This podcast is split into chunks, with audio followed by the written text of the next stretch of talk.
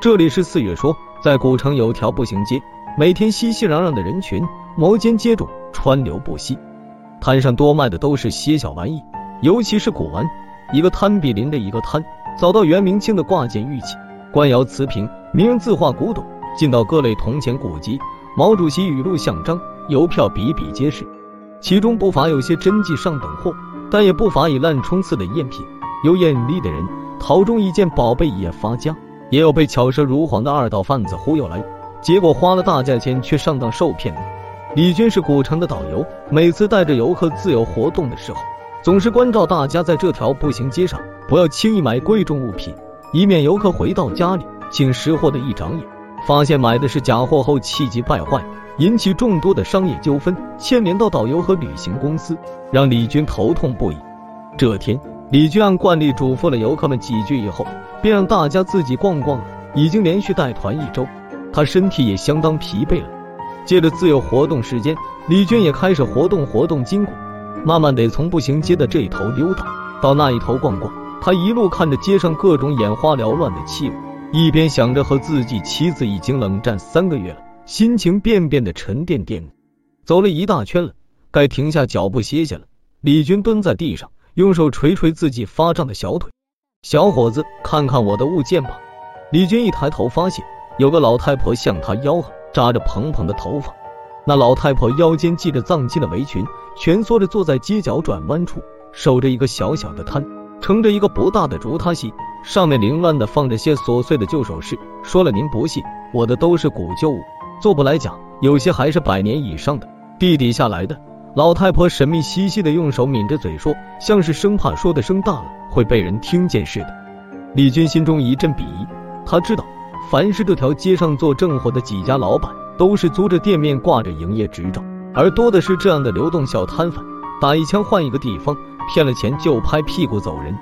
虽然心里如此想，可李军还是不经意的瞥了一眼那些小首饰，无非是些小翡翠。玉挂件大多旧迹斑斑，形状和色泽也随着岁月年轮的更替，慢慢失去了原有的神采。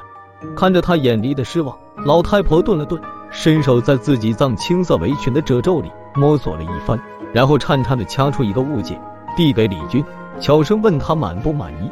一个红宝石戒指，李军无法识别戒托的金属材质，雕刻成一圈藤蔓，透着一种古朴清冷的气息，那戒面却圆润光滑的很。只是红宝石却是淡淡的，远没达到好品相的标准。这个多少钱？李娟随意问道。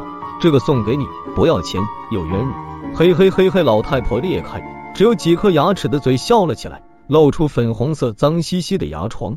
李娟一阵恶心，正执着着要不要把戒指还给老太婆时，突然间手机响了，旅游车司机突然给他打电话来指责。说游客们都在指定地点集合了，而作为导游的李军却还没见身影。他急急忙忙掐掉司机的电话，扭头就朝集合地点三步并作两脚跑去。这是导游行业的失职行为，被公司知道是要扣奖金的。匆忙间，李军都忘记了手里还拽着那个红宝石戒指，望着他匆匆离开的背影，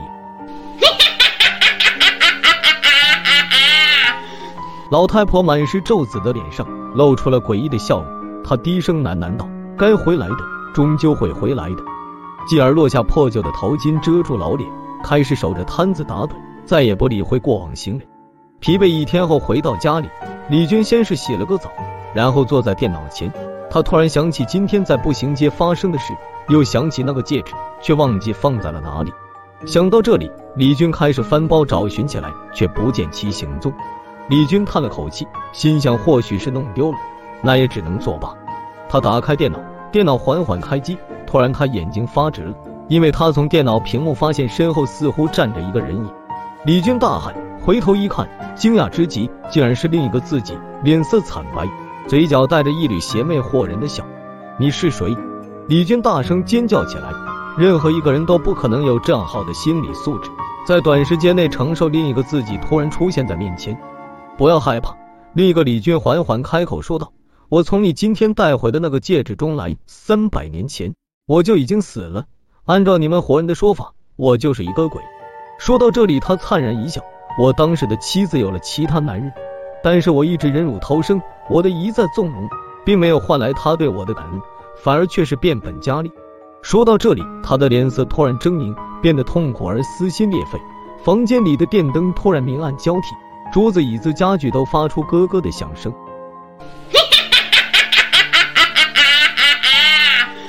随后传来恐怖笑声。该解决的还是要解决。这里是四月说，今天的故事就到这里，如有不适，还请退出。